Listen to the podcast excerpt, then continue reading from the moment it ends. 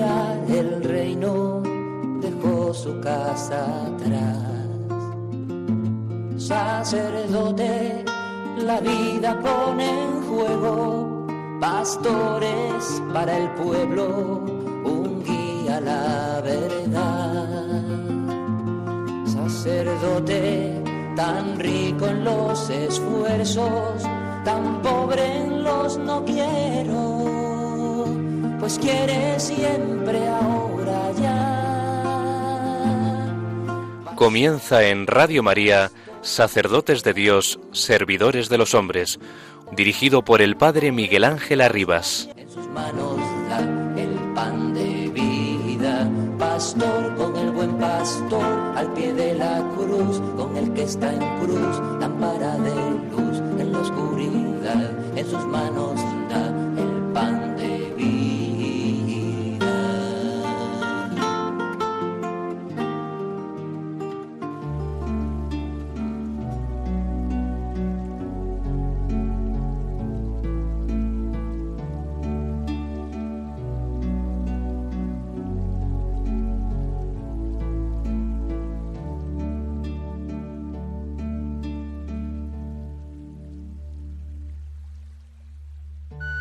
Del sermón de San Agustín, obispo, sobre los pastores. Para que el débil no se vea vencido por las futuras tentaciones, no se le debe engañar con falsas esperanzas, ni tampoco desmoralizarlo a fuerza de exagerar los peligros. Dile, prepárate para las pruebas. Y quizás comience a retroceder, a estremecerse de miedo, a no querer dar un paso hacia adelante. Tienes aquella otra frase, fiel es Dios, y no permitirá Él que la prueba supere vuestras fuerzas. Pues bien, prometer y anunciar las tribulaciones futuras es, efectivamente, fortalecer al débil. Y si al que experimenta un temor excesivo, hasta el punto de sentirse aterrorizado, le prometes la misericordia de Dios, y no porque le vaya a faltar las tribulaciones, sino porque Dios no permitirá que la prueba supere sus fuerzas, eso es, efectivamente, vendar las heridas. Buenas tardes, hermanos y amigos. Estamos aquí con ustedes como cada tarde de domingo de 6 a 7 en este programa de Radio María. Sacerdotes de Dios, servidores de los hombres, prestándoles este servicio de acercar la vida de los presbíteros de todas las diócesis de España a ustedes, queridos oyentes. Soy consciente y tengo la evidencia de que todos oran a diario por la santidad de los sacerdotes y de los seminaristas. También esta tarde les invito a pedir por todos los sacerdotes que están siendo ordenados en este mes de septiembre o en el pasado mes de agosto, debido a que la pandemia impidió las posibles órdenes previstas para mayo o junio. Nunca es tarde si la dicha es buena, dice el refrán. Y esta tarde tenemos la dicha de hablar, de dialogar, de compartir su experiencia vocacional y sus primeros días de presbítero con Francisco Javier García León Sánchez, recién ordenado junto con otros dos compañeros en la diócesis de Ciudad Real. Buenas tardes, Javier. Buenas tardes, Miguel Ángel, y a tus oyentes también. Buenas tardes. Son oyentes de todos los cristianos y de todos los presbíteros, también tuyos, así que les pido que recen por ti, que Sí. estás recién ordenadito desde el pasado 12 de septiembre, la semana, el sábado de la semana pasada. Muchísimas gracias por acompañarnos. Como cada domingo vamos a empezar primero proclamando la palabra y luego ya una vez que hayamos rezado un poquito con el Evangelio del día de hoy, dejamos que tu corazón se manifieste a través de tus palabras para que lo que nos vas a compartir y contagiar nos encienda en fuego divino y en amor a los presbíteros. Así que gracias por este ratito de la tarde del domingo que nos prestas. Muchas gracias, Javier. Gracias a ti. Bienvenido a este programa, de verdad, de corazón. Pues vamos a empezar, queridos oyentes, proclamando el Evangelio de este domingo. También, como cada domingo, nos disponemos interiormente para coger la palabra es Dios quien nos habla a través de su Hijo Jesucristo. Cada parábola es una gran enseñanza que Jesús quiere transmitirnos, partiéndose siempre de hechos de la vida, a los que da un sentido y una profundidad, una hondura y una belleza incomparables, donde el mismo Cristo se retrata, como ahora escucharemos, porque Él es el dueño de la viña que nos viene a contratar para trabajar en su iglesia, en su reino. Pues con este momento de silencio nos recogemos, permitimos que Cristo, como si por primera vez escucháramos esta parábola de los jornaleros de la viña, llegara hoy a nosotros.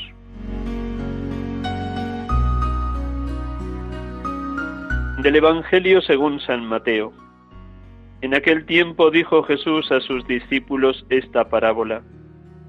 El reino de los cielos se parece a un propietario que al amanecer salió a contratar jornaleros para su viña.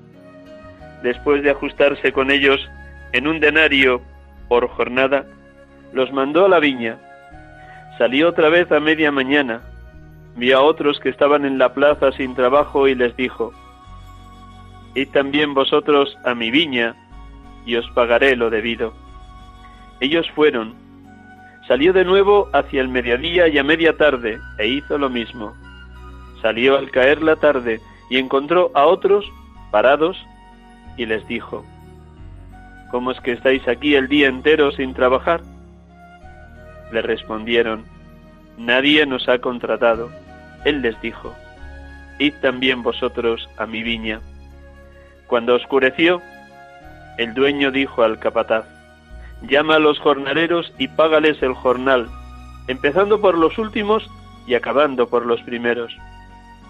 Vinieron los del atardecer y recibieron un denario cada uno.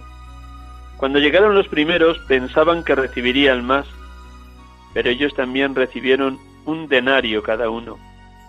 Al recibirlo se pusieron a protestar contra el amo estos últimos han trabajado solo una hora y los has tratado igual que a nosotros que hemos aguantado el peso del día y el bochorno. Él replicó a uno de ellos, Amigo, no te hago ninguna injusticia. ¿No nos ajustamos en un denario? Toma lo tuyo y vete. Quiero darle a este último igual que a ti. ¿Es que no tengo libertad para hacer lo que quiera en mis asuntos? ¿O vas a tener tu envidia porque yo soy bueno? Así, los últimos serán primeros y los primeros últimos.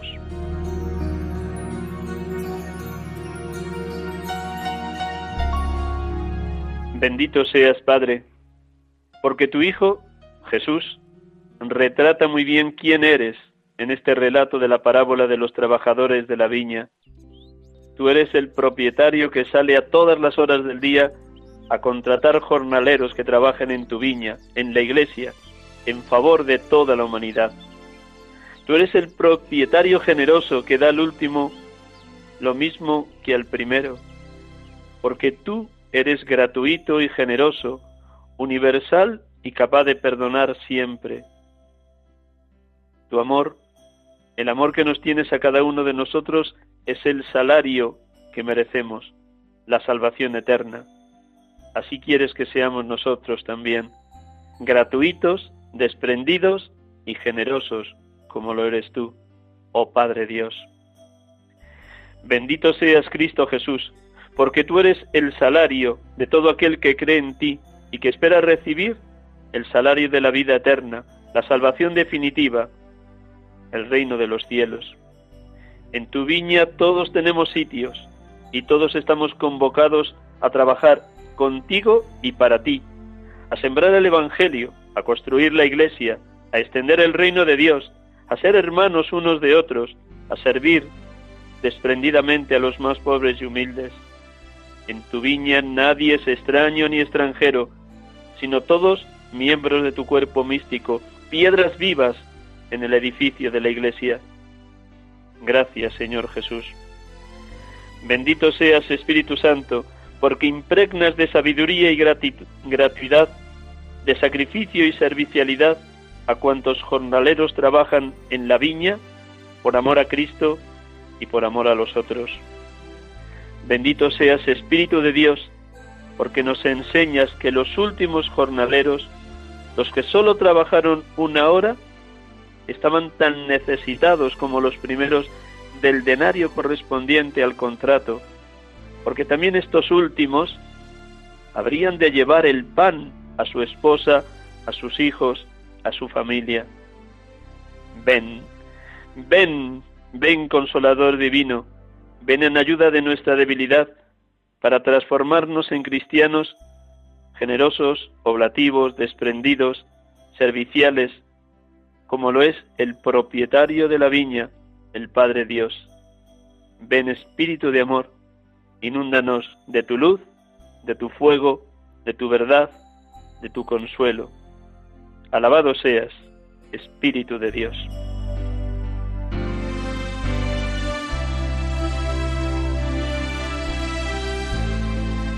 Queridos hermanos y hermanas, después de proclamar el Evangelio de este domingo, domingo vigésimo quinto del tiempo ordinario, en este domingo 20 de septiembre de 2020, entramos ya de lleno en el diálogo con este hermano sacerdote recién ordenado.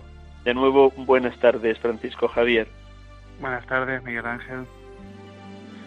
Pues nada, gracias por prestarnos esta hora de la tarde del domingo. Aunque te voy a presentar como Francisco Javier, luego en el diálogo, con tu permiso, te llamo Javier, que es como habitualmente te llaman, me parece, en tu familia, tus amigos en el seminario, el tiempo que has estado. Sí, sí, sí, sí. Me das permiso para que te llame Javier, ¿verdad? Sí, sí, claro, claro. Seguro que tu patrono lo tienes muy estudiado y leído, ¿no? ¿No has leído la vida o, varias vidas de San Francisco Javier? Sí, la verdad es que es impresionante. La verdad no me podía haber buscado un patrón mejor. ¿Has estado también en el castillo de Javier? Sí, además tuve la oportunidad de irme con el sacerdote con el que he estado este año en pastoral. Nos fuimos a, allá a la zona de Navarra y justo antes de, la, de que llegara todo el tema de la pandemia, pues nos acercamos uno, un fin de semana y pudimos conocer el monasterio de Leire y también estuvimos allí en Javier. Enhorabuena, allí con el Cristo sonriente. Eso es, Bueno, pues te presento para que nuestros oyentes te ubiquen, te sitúen en las coordenadas humano-logísticas.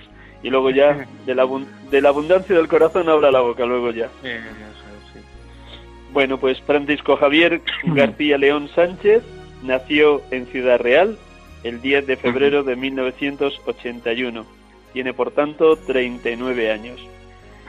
Antes de ingresar en el seminario de Ciudad Real, terminó la carrera de Filología Hispánica. Antes había estudiado algunos cursos de medicina y también estuvo por un año en el Seminario Conciliar de Madrid. Ingresó en el Seminario Diocesano de Ciudad Real en el curso 2012-2013, con 31 años, hace ahora 8 años.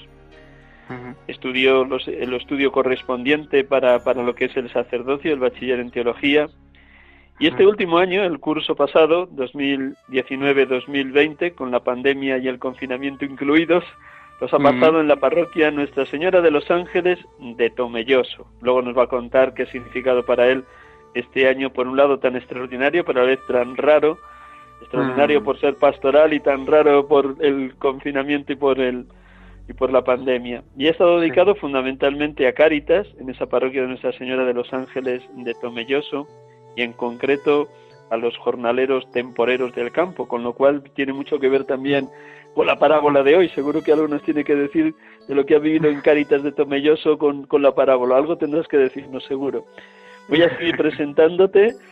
Recién ordenado, ha sido ordenado sacerdote el pasado sábado 12 de septiembre de 2020 en la Catedral de Ciudad Real por su obispo, Monseñor Don Gerardo Melgar junto con otros dos compañeros, eran tres los ordenados, Iván Bastante Villaseñor y Óscar Martín Viezma. Mm. Pues muy bien, también nos vas a decir algo de cómo has vivido la fraternidad sacerdotal en los años de seminario con estos nuevos compañeros de presbiterio. Imagino que, ha habido fraternidad entre los tres. Mm. Decirles también que por toda la situación de la pandemia, del COVID, pues el, periodo de, diaconado ha sido escaso, ha sido breve. seguro que el obispo ya tenía unas ganas muy enormes de ordenaros presbíteros. Pues fue ordenado diácono el 11 de mm. julio y ordenado sacerdote el 12 de septiembre. Luego dos meses y un día. Dos meses y un día. Para ser exactos.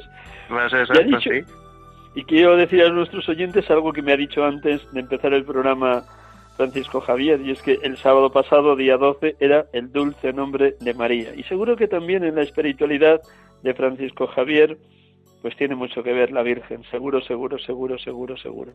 Pues nada, mm. de la abundancia del corazón habla la boca, y como recién estrenado presbítero, seguro que está rebosante. Lo primero, fíjate, así, a bote pronto, ¿Cómo te sientes en este momento que acabas de, estar recién ordenado y que toda esta semana la has pasado celebrando primeras misas?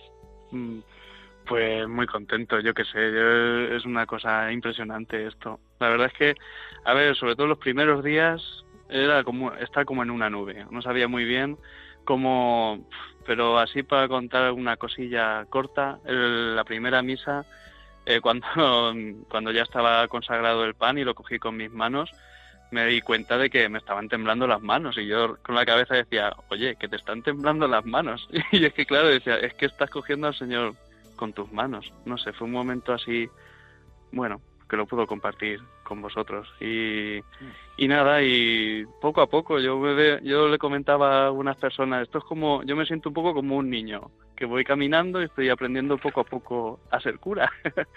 esto, no sé, el ir moviendo, no sé, aparte de lo que es el tema de los rituales y todo eso, pues él, o sea, no sé, me da la sensación de como que el Señor te, te va haciendo de, o sea, me ha cambiado, no sé cómo explicarlo mejor, pero pero me noto que tengo que ir poco a poco aprendiendo, ¿no? Y también voy viendo cómo también la, el pueblo de Dios empieza a decirte reza por reza por tal intención, reza por tal cosa, ¿no? O sea que también el ver que el pueblo de Dios, pues pues eso, busca también a los sacerdotes para interceder por ellos, claro. Es, una, es parte de nuestra misión. Nos retrotraemos al pasado día 12, cuando estabas allí en la catedral. Hmm. Son todos los momentos intensos. el interrogatorio, las preguntas o escrutinio, la postración en, hmm. en, el suelo con la letanía de los santos, la imposición de las manos, primero del obispo, la oración de consagración, el paso de los presbíteros que estaban poquitos porque me imagino también estaba reducido el aforo de los sacerdotes de la diócesis que podían asistir, la unción de las manos. Bueno, de todos esos momentos, todos para ti fueron seguro que emocionantes, pero alguno de ellos que recuerdes con especial intensidad, de los ritos distintos de la, de, la mm. ordenación. A ver, en primer lugar, aparte de los ritos, el, o sea, el, la forma en que el obispo nos, nos, hizo la homilía y tal, yo me da la sensación de como que nos hablaba como un padre, ¿no? Se tuvo esa sensación de, pues eso, recibir, de ver la paternidad del obispo con respecto a nosotros. Pero aparte de eso, el momento de, pues, de estar ahí arrodillado y esperar, ¿no? Que iba pasando, pues, todos los hermanos, ¿no? Todos los presbíteros iban imponiéndote las manos en la cabeza, no sé, fue un momento emotivo, no sé, de decir, uff, si es que ya, ¿no? Soy sacerdote, ¿no? Y me acogen. De alguna manera eso fue, porque es verdad que a lo mejor en, en la de diácono yo disfruté otra, otros aspectos, ¿no? Sobre la imposición de las manos del obispo y tal, pero en este momento, pues, más a lo mejor las cosas un poco más diferentes, por decirlo de alguna manera, me, me impactaron un poquillo más. Hmm. Me alegra que te hayas adelantado a dos preguntas que te iba a hacer. Eres genial. Ah. Una, de todo lo que he tenido la oportunidad de escuchar y de leer la homilía de tu obispo, de don Gerardo, de mm. todo lo que os dijo, aparte de esa globalidad de que le sentiste como un padre que se dirigía a sus hijos, alguna frase o algún aspecto que él quiso recalcaros de manera especial y que a ti te llegó muy dentro de la homilía.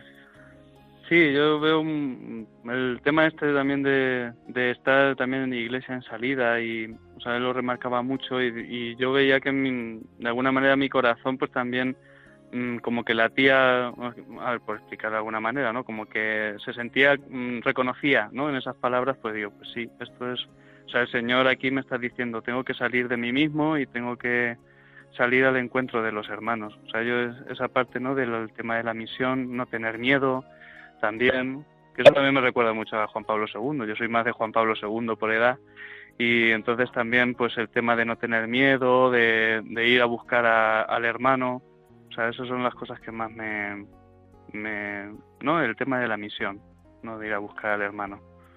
Resaltabas también la imposición de manos, además del obispo, de todos los presbíteros presentes en la ordenación cuando iban pasando por la cabeza de los tres neopresbíteros. Imagino que eso también te retrotraía a todas las pastorales y a todas las parroquias por donde has pasado desde el 2012 que ingresaste en el seminario. Por eso te pregunto, ¿te has mm. sentido acogido en las distintas parroquias donde has sido enviado en estos años de seminarista?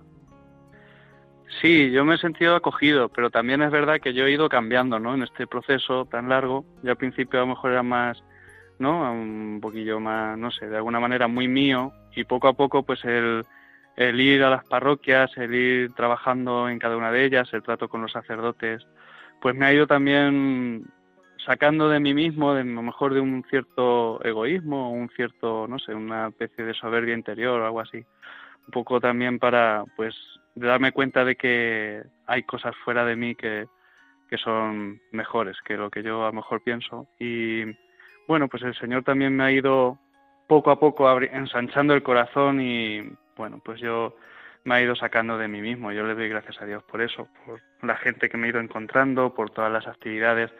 Bueno, especialmente yo creo que una de las cosas que más, dos cosas, así por no alargarme, dos cosas así más que me han impactado, me han abierto más, ha sido que tuve, estuve en la pastoral de, de la cárcel, en Alcázar de San Juan, que hay, un, hay una pequeña cárcel, y entonces pues el, el poder entrar allí y hacer pastoral allí, pues te abre mucha, mucho el corazón. Y luego también el trabajo este año en Caritas, que bueno, yo es que estoy seguro de que es que la, la caridad es un es una auténtica escuela de espiritualidad.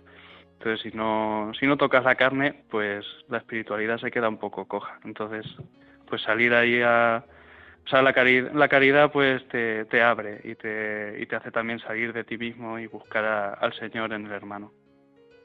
Bravo por lo que nos transmites. Bravo, bravo, bravo. Tanto la pastoral de la cárcel como la de Cáritas con los más necesitados y más en este periodo de pandemia que seguro que han pasado muchas familias por esa Cáritas de la parroquia de Nuestra Señora de los Ángeles de Tomelloso. perdona que te corrijas, es de todas las cinco parroquias. De, todas las parroquias, mejor. Sí, Muy bien. Que trabajan, todo lo lleváis en conjunto. En conjunto. Bravo. Mm.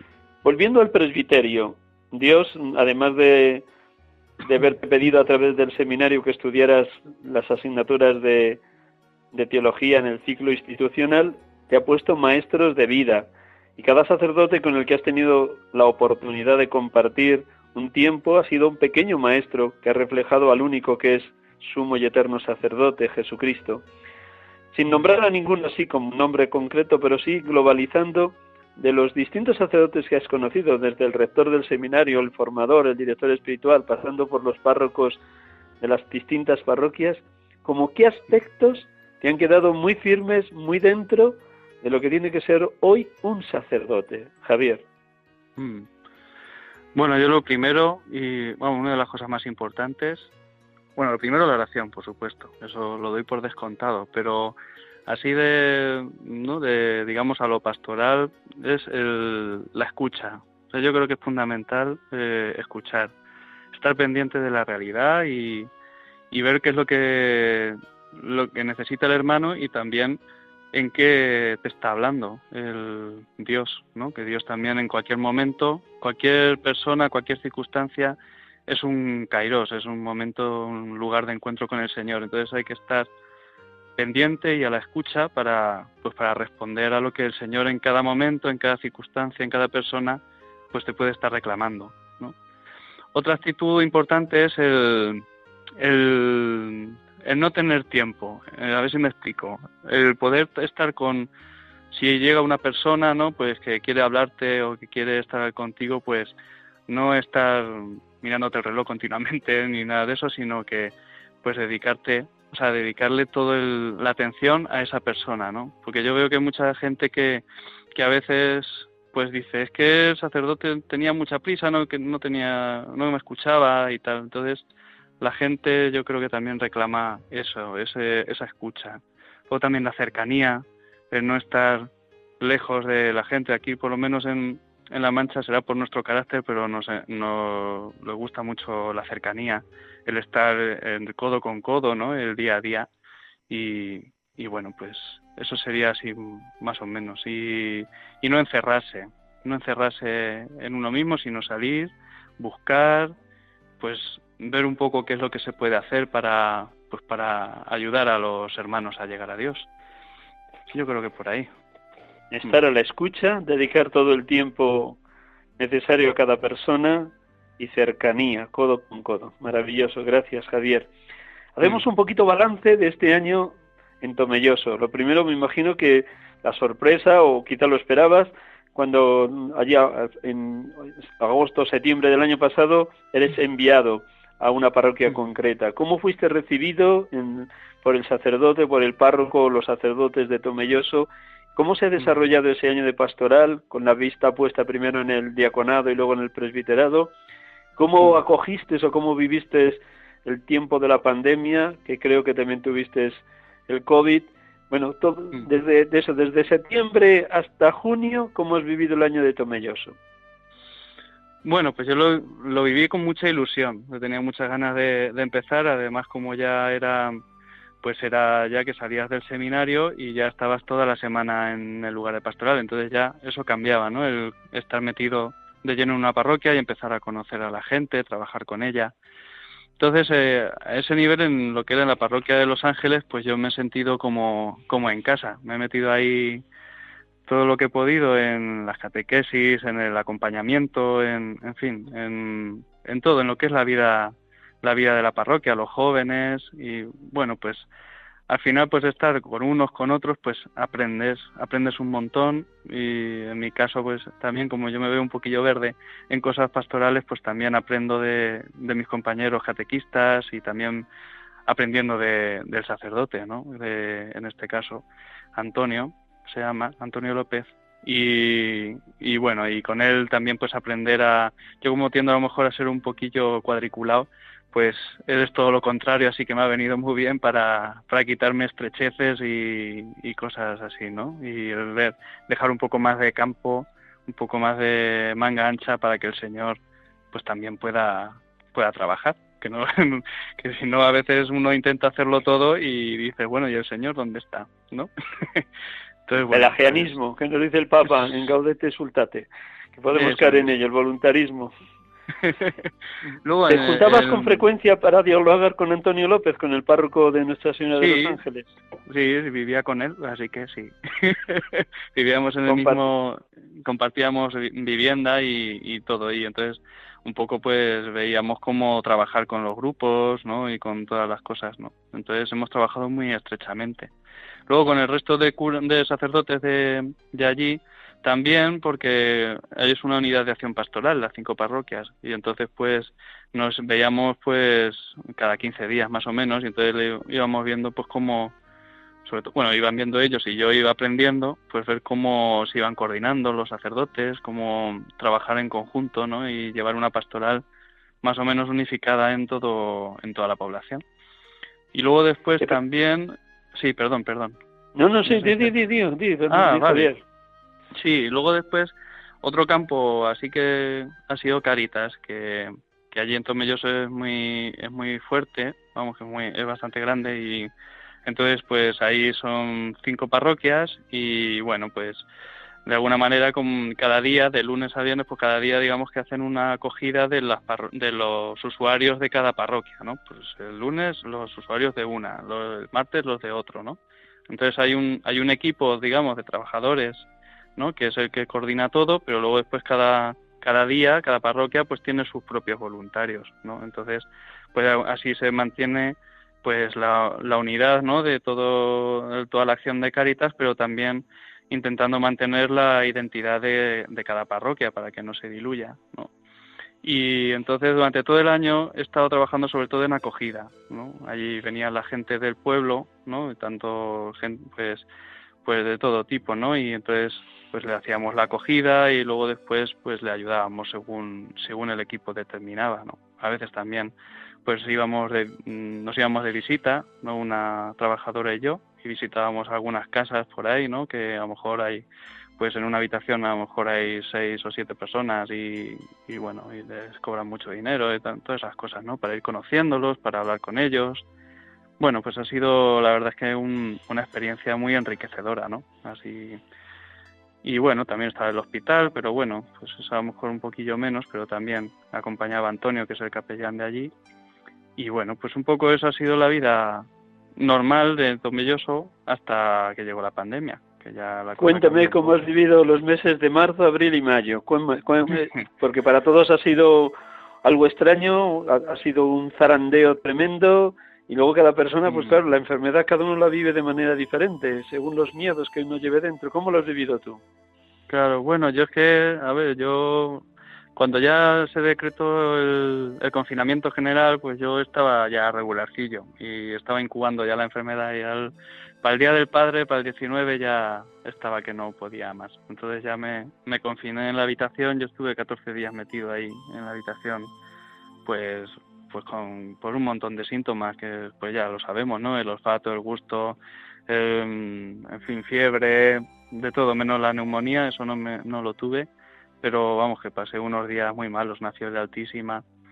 Entonces, pues nada, ahí estuve metido y, Antonio, mi, cura, pues ahí estaba el pobre, pues intentando ayudarme, claro, y me daba, me daba la comida, me dejaba en la puerta para que yo la pudiera coger. Y, luego también pues celebraba en mí, celebraba misa allí al lado de donde yo estaba y me daba luego la comunión y eso.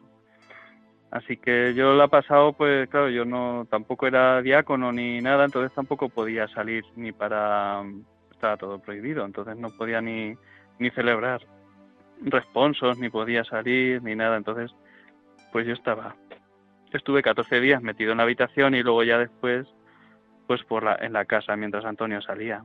Entonces yo sé por lo que me han contado los sacerdotes hablando con ellos y tal, pues que ha sido muy duro ha sido pues eso, que a lo mejor pasaban, pues eh, estaban a lo mejor por turnos en el cementerio y, bueno, pues algunos días pasaba que enterraban a una persona y, a y ya cuando habían terminado pues ya estaba esperando el siguiente. O sea que ha sido pues muy duro para ellos, la verdad. Entonces, bueno, también sabéis que, a ver, en Tomelloso ha sido muy duro también la pandemia, aquí ha fallecido mucha gente.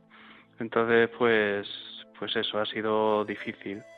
Pero, pero bueno, dentro de lo que cabe, pues la, la Iglesia ha intentado pues ayudar o de alguna manera, ¿no? claro, la ayuda, las ayudas, por ejemplo, en Cáritas, pues ya no se hacían presenciales, tenía que hacerse por teléfono y luego después en vez de ayudar, pues como se solía hacer, pues con vales de comida y tal, pues a lo mejor se daba se daba dinero a determinadas personas, ¿no? O sea que bueno, se ha intentado de alguna manera pues seguir asistiendo a la gente, porque claro, en esta situación los pobres son más pobres. Entonces pues había que, ayudar. Pero sí es verdad que hay, el, hay que decir también que el pueblo de Tomelloso se ha portado muy bien, ha sido muy generoso también y, y ha ayudado mucho para, pues para, en esas circunstancias de la pandemia pues, pues fueron muy generosos. Una vez que se te pasó la fiebre, que pudiste salir de la habitación, mm. pero no de la casa, no de la, no de la vivienda, pues mm. me imagino, y el hecho de no poder salir a la calle, ¿cómo viviste ese tiempo de estar allí en, la vivienda, mm, compartiendo con Antonio lo que él te traía de su experiencia de capellán del hospital? ¿Y qué le decías a Dios en la oración en ese tiempo, pongamos, desde mitad de abril hasta finales de mayo?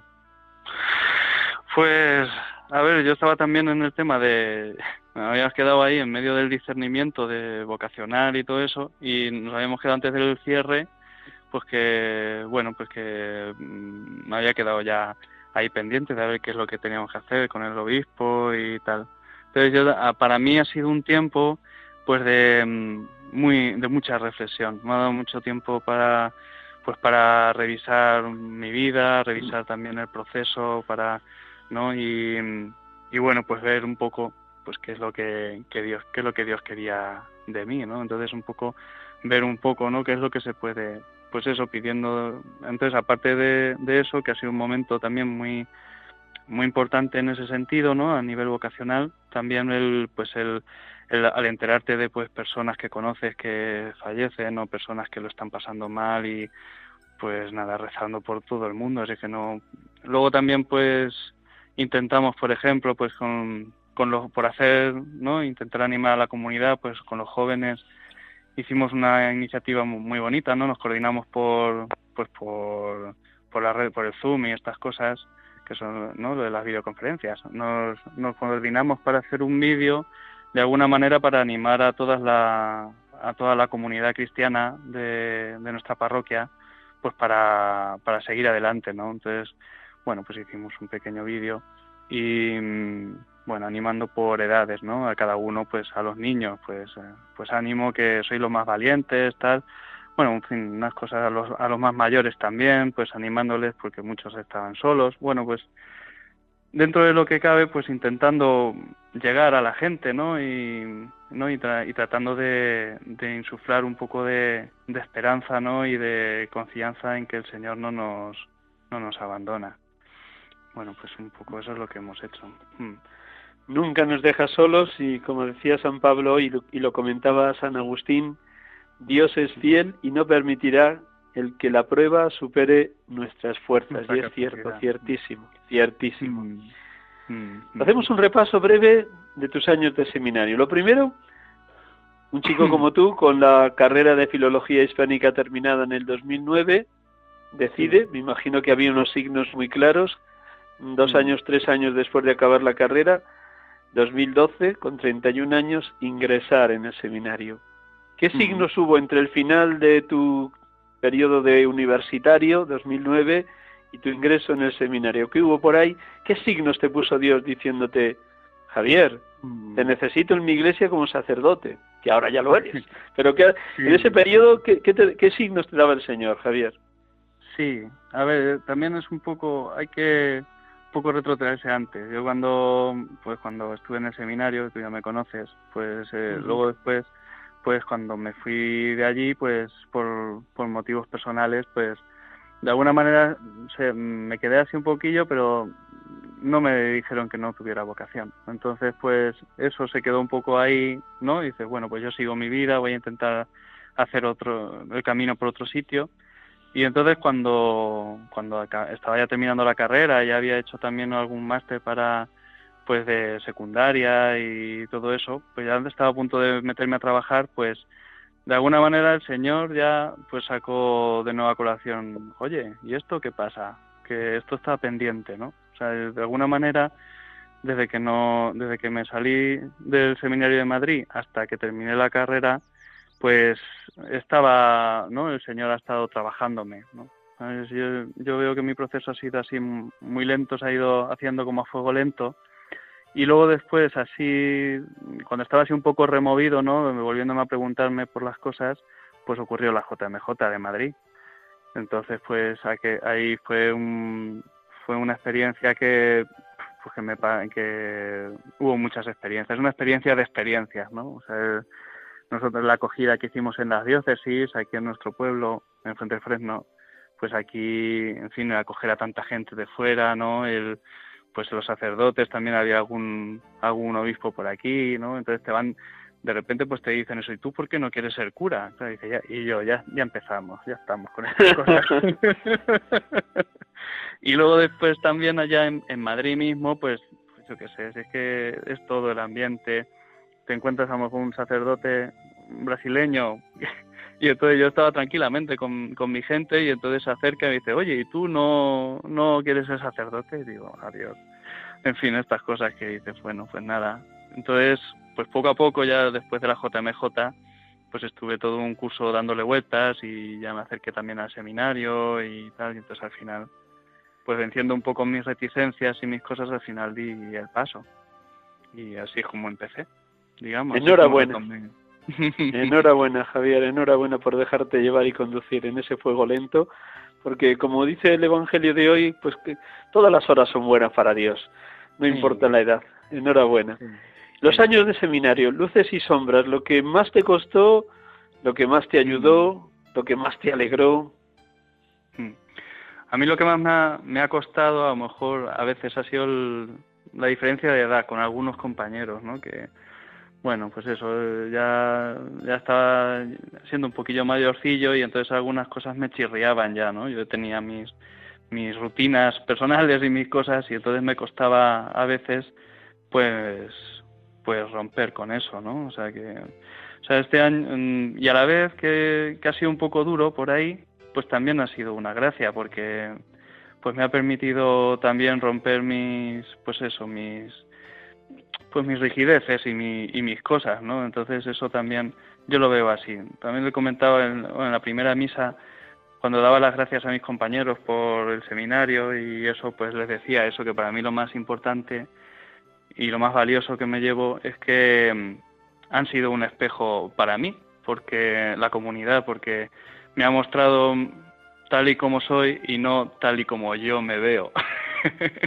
o sea que eh, la diferencia es, ¿no? Entonces el descubrir, o sea, yo creo que es una gracia también que Dios me ha permitido el pues conocer cosas que a mí se me ocultan, se me ocultaban a los ojos y que y que no sabía que estaban. Entonces, al, al, el primer paso para cambiar algo es conocerlo. Entonces, pues conocer algunas cosas que no que no cuadraban o que no estaban bien, ¿no? Pues eso también me ha ayudado a, a crecer, ¿no? Entonces es que, que muchas veces lo que, pues un poco lo que comentábamos, ¿no? Las lecturas de San Agustín es que las pruebas, en las pruebas también se van aquilatando las cosas y Dios nos madura y nos purifica. Dios nos madura en las pruebas, nos purifica, nos purifica.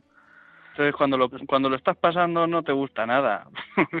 Así son las cosas. La, la, la, cruz no nos gusta a nadie, pero, pero, a ver, pero eso, es que al final, luego después a todo lo pasado lo vas viendo, ¿no? También me ha ayudado mucho en eso, pues, pues leer algunas vidas de santos, ¿no? San Francisco de Sales me ha ayudado mucho leer sus escritos, ¿no? Porque tiene unos escritos a, sus, a las monjas de la visitación, que a las que fundó, y que habla de muchas cosas muy concretas de vida comunitaria. Entonces, eso en determinados momentos a mí me ayudó mucho también para perseverar y para, para seguir. Y también pues Santa María, Santa Margarita María de Alacoque, ¿no? varios santos, ¿no? Que también hay que leer más santos, más vida de santos, que viene muy bien, porque ellos son nos han, nos han precedido, entonces pues ellos también nos pueden enseñar cosas que nos pueden ayudar a caminar. Ahí tenéis al santo de Almodóvar, a San Juan de Ávila, que viene muy bien leerlo, sí, siempre es nuevo lo de San Juan de Ávila. Sí, sí, sí, sí, del todo. Y, y bueno, y, San, Santo Tomás de Villanueva, que también es un, un santo muy importante, que era uno de los primeros de estos del concilio, y para el tema de los, los seminarios y eso, también muy interesante. El tema de la caridad lo tenía muy presente, sí. Avanzamos tu relación con Iván y con Oscar, con los dos hermanos con los que te has ordenado presbítero el pasado día 12, ¿cómo ha sido en los años de seminario la relación con ellos y en qué momento vivís ahora los tres? Sí, a ver, em, eh, Iván y yo somos compañeros de curso, entramos al mismo tiempo. Y Oscar es que antes había hecho unos estudios de, pues de, de derecho y de, ¿no? de hecho canónico y tal. Entonces, eh, en realidad se tendría que haber ordenado eh, este año que viene. Lo, que pasa es que pues le han, le han adelantado un poco, ¿no? Entonces se ha ordenado con nosotros. Pero bueno, o sea, lo digo esto porque, a ver, mi relación con Iván es mucho más estrecha, ¿no? Hemos estado desde el principio en el curso de fundamentación, que se llama aquí, que pues es un, un año de discernimiento, que estás metido en el seminario y estás ahí ¿no? Eh, meditando sobre que si el Señor quiere o no y, y entonces pues claro hay mucha complicidad ya son siete años juntos y hay muchas cosas y, claro pues es que hay veces que, que, le digo pero sal de mi cabeza ya deja que piensas lo mismo que yo en muchas cosas ¿no? y, y luego con Oscar, pues también la relación es, es muy buena, pero es, es distinta. Yo lo que aprecio mucho también en Oscar es el, pues su capacidad de escucha, ¿no? Y el estar ahí, pues eso, pendiente. Es una persona que habla menos, pero es que a veces también necesitamos gente que hable menos y que escuche más, ¿no? Entonces, em, yo qué sé, yo que cada compañero pues tiene sus tiene sus cosas buenas y de las cuales puedes aprender, ¿no? porque Iván, por ejemplo, para mí, os lo he dicho muchas veces, así que tampoco es un monstruo pastoral, entonces pues, pues ya está, pues él se aprende muchísimo.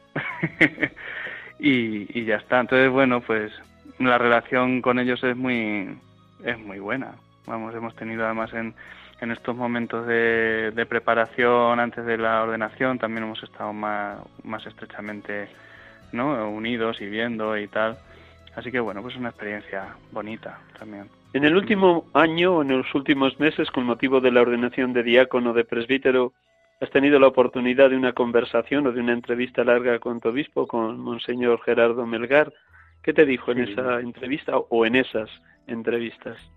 Sí, hemos, hemos hablado varias veces. Es lo bueno que, o sea, el, el obispo se intenta hablar con nosotros, ¿no? Por lo menos bastante. Entonces, en este último año de pastoral, pues estamos más, más cercanos a él, ¿no? Entonces hablamos más con él. Y bueno, pues, en fin, yo hay cosas que tampoco puedo decir, pero, pero vamos, que, que la, eh, con, él nos anima mucho también a, pues a tener comunión con los curas, ¿no? Y, poder también un poco trabajar, ¿no? En todas las cosas de la unidad de acción pastoral, ¿no? Que es como es lo que más el empeño que tenemos ahora aquí en la diócesis, ¿no? El tratar de, de trabajar más en conjunto, ¿no? Y los sacerdotes, pues para también animar, a ayudarnos los sacerdotes entre nosotros a, pues a hacer que las comunidades puedan seguir caminando. Bueno, pues más o menos eso es lo que. Mm. Una vez ordenado, eh, te cambia de destino, pasas de Tomelloso, parroquia Nuestra Señora de los Ángeles, a La Solana, parroquia. San Juan Bautista de la Concepción y a los pueblos de San Carlos del Valle y Pozo de la Serna. Cuando recibes el nombramiento de estos lugares, ¿qué, resuena en ti? ¿Cómo, cómo, ¿Cómo empiezas o cómo quieres empezar? Porque estás empezando todavía eh, mm, tu, tu, mm. tu entrada en estos lugares donde has sido enviado recién ordenado sacerdote, Javier. Pues, pues tengo muchísima ilusión y muchas ganas de empezar, la verdad. O sea, me da un poquillo de, pues eso, de penilla, de dejar tomelloso porque pues he estado muy a gusto y como en mi casa, pero pero también el pues eso ver que pues hay más retos, hay nuevos horizontes que el Señor también me envía para allá y la verdad es que tengo muchas ganas de llegar, de empezar a conocer a la gente, de ver lo que lo que se mueve por allí, ¿no? Y, y tratar de ver como pues un poco lo que estábamos comentando antes, ¿no? Eh, estar a la escucha de la realidad, ver lo que a lo mejor es necesario, ¿no? Y, y también aprender, claro, aprender tanto de las comunidades como de, de mi compañero. Pues yo voy a, llevar, voy a ir con un compañero a, es una especie, hace una especie de unidad pastoral ¿no? entre esa parroquia de Los Solana y San Carlos y, y, Pozo de la Serna. Pues lo llevaremos entre los, entre los dos. Así que pues con muchas ganas de, trabajar, con muchas ganas, con mucha ilusión y ganas de aprender, ¿no? Y estar pendiente de la gente, acompañarla, quererla y ya está, y vivir con ellos, ¿no? Yo es eso, yo es veo eso vivir, o sea, ser sacerdote viviendo con ellos, ¿no? Eh, y estar con ellos y estar pendiente de, pues de a ver por dónde podemos caminar para llegar al Señor juntos. Vamos a ir terminando. Dos últimas preguntas para despedir la tarde de, domingo. Y de verdad que un millón de gracias, Francisco Javier. Nada, nada. Si un joven nos estuviera escuchando y, y ahí está estudiando su carrera universitaria, pero tiene unos indicios de vocación, unos signos, unas pequeñas señales, ¿qué le dirías a estas alturas recién ordenado apenas nueve días? Hmm.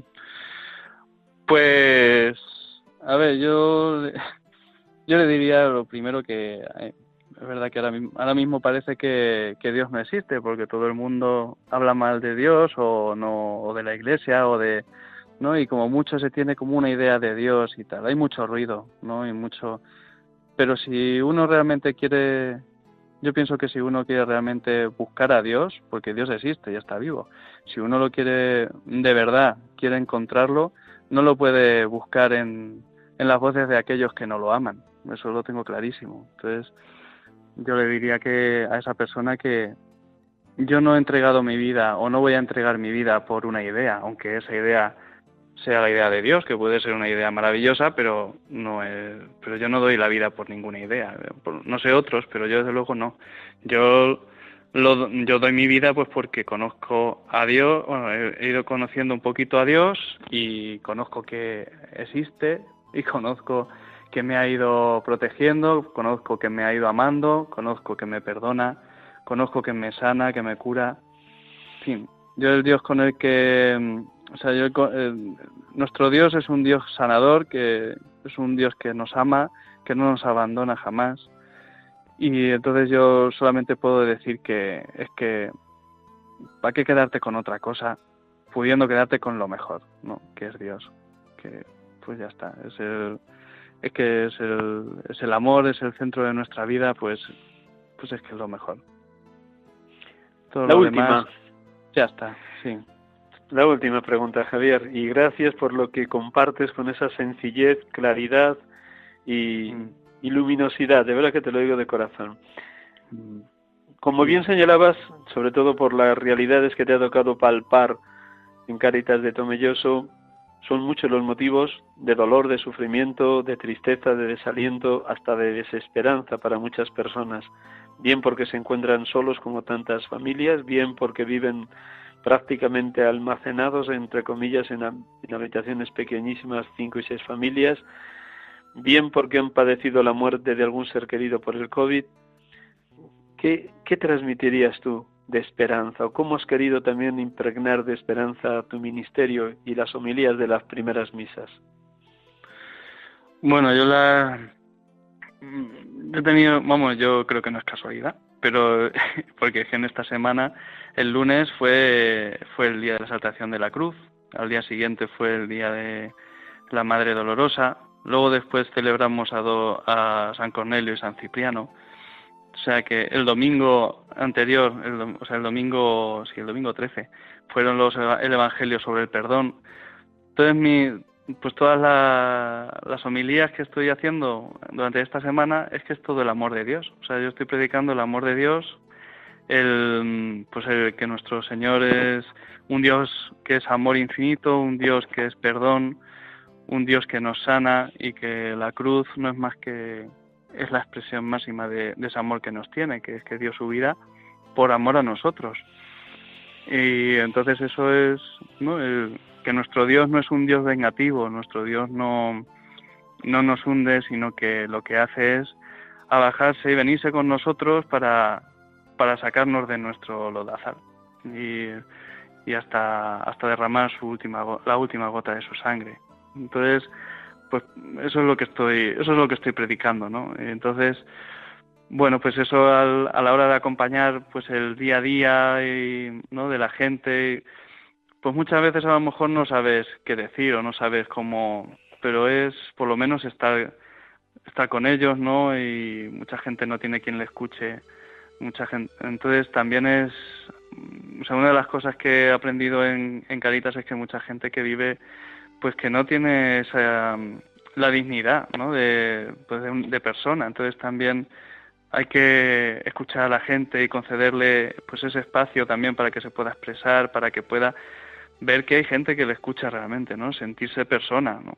Es que a veces podemos ser muy deshumanos, ¿no? Y sí, yo creo que sí, o sea, una de las labores aparte de todo lo que se pueda a nivel, ¿no? A nivel físico, digamos, a nivel materiales también, pues ayudar a la persona a ser persona, ¿no? A sentirse persona, a que tiene valores, a que tiene, pues eso. Y el, Señor es, es lo que hace con nosotros cuando viene a la cruz, lo que hace es sacarnos de nuestra, pues de donde estamos metidos en el pecado, ¿no? Y entonces nos devuelve esa dignidad de hijos de Dios que habíamos perdido. Muy bien, muchísimas gracias, que estaríamos otras cinco horas contigo. Da, da gusto escucharte y se nota que el, fuego del Espíritu se ha derramado en ti de una manera abundante con motivo de la ordenación, aunque me imagino que ya venía muy desde atrás, porque las cosas no suceden en un instante, sino que como tú has dicho, tú eres de los hombres que necesitan el fuego lento del horno. Así que, que permanezcas ahí con ese fuego lento pero sabroso y hondo. Permíteme, antes de despedirte, que recuerde quién eres mm, para los oyentes que se hayan unido al programa después de empezado. Hemos tenido la dicha de poder hablar, dialogar esta tarde, domingo, 20 de septiembre de 2020, vigésimo quinto del tiempo ordinario, hemos podido dialogar con Francisco Javier García León Sánchez, uno de los tres neopresbíteros de la diócesis de Ciudad Real, ordenado el pasado sábado 12 de septiembre, memoria del dulce nombre de María, ordenados por su mm. obispo don Gerardo Melgar. Francisco Javier nació en Ciudad Real en 1981, estudió filología hispánica, terminada en el 2009, ingresó en el seminario diocesano de Ciudad Real en el 2012-2013 y ha estado el año de pastoral en Tomelloso y actualmente ha sido enviado al pueblo de La Solana, a la parroquia de San Juan Bautista de la Concepción y a los pueblos de San Carlos del Valle y Pozo de la Serna. Pues un millón de gracias por todo lo que nos has regalado y vamos a terminar antes de decir adiós el último minuto con dos parrafitos de, del venerable don José María García Leguera en una oración preciosa dedicada al Espíritu Santo. Lo escuchas un instante y luego con la gente, con todos los oyentes, te despido también a ti, Javier. Muy bien. Oh Espíritu Santo, lazo divino que unís al Padre con el Hijo en un inefable y estrechísimo lazo de amor. Espíritu de luz y de verdad, dignaos derramar toda la plenitud de vuestros dones sobre mi pobre alma, que solemnemente os consagro para siempre, a fin de que seáis su protector, su director y su maestro. Os pido humildemente fidelidad a todos vuestros deseos e inspiraciones y entrega completa y amorosa a vuestra divina acción. Oh Espíritu Creador, venid, venid, venid a obrar en mí la renovación por la cual ardientemente suspiro, renovación y transformación tal que sea como una nueva creación, toda de gracia, de pureza y de amor, con la que dé principio de veras a la vida enteramente espiritual, celestial, angélica y divina que pide mi vocación de cristiano, de sacerdote en plenitud de sacerdocio y de oblato de Cristo sacerdote, de alma, en fin, consagrada. Venerable don José María García Leiguera.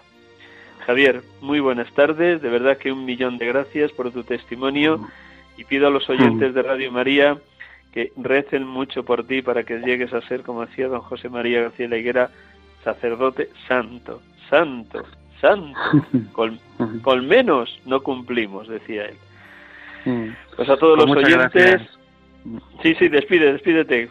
No, no, que nada, que, que muchísimas gracias, Miguel Ángel, por esta oportunidad y un saludo a todos los oyentes.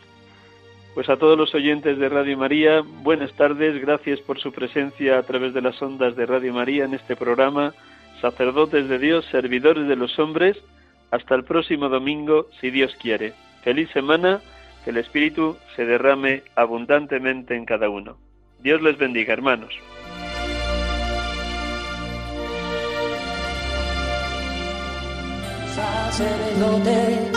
la vida pone en juego pastores para el pueblo, un guía la verdad. Acaban de escuchar el programa Sacerdotes de Dios, Servidores de los Hombres, dirigido por el Padre Miguel Ángel Arribas. Pues quiere siempre ahora ya pastor con el buen pastor al pie de la cruz con el que está en cruz, lámpara de luz en la oscuridad, en sus manos da el pan de vida. Pastor con el buen pastor, al pie de la cruz, con el que está en cruz, lámpara de luz en la oscuridad, en sus manos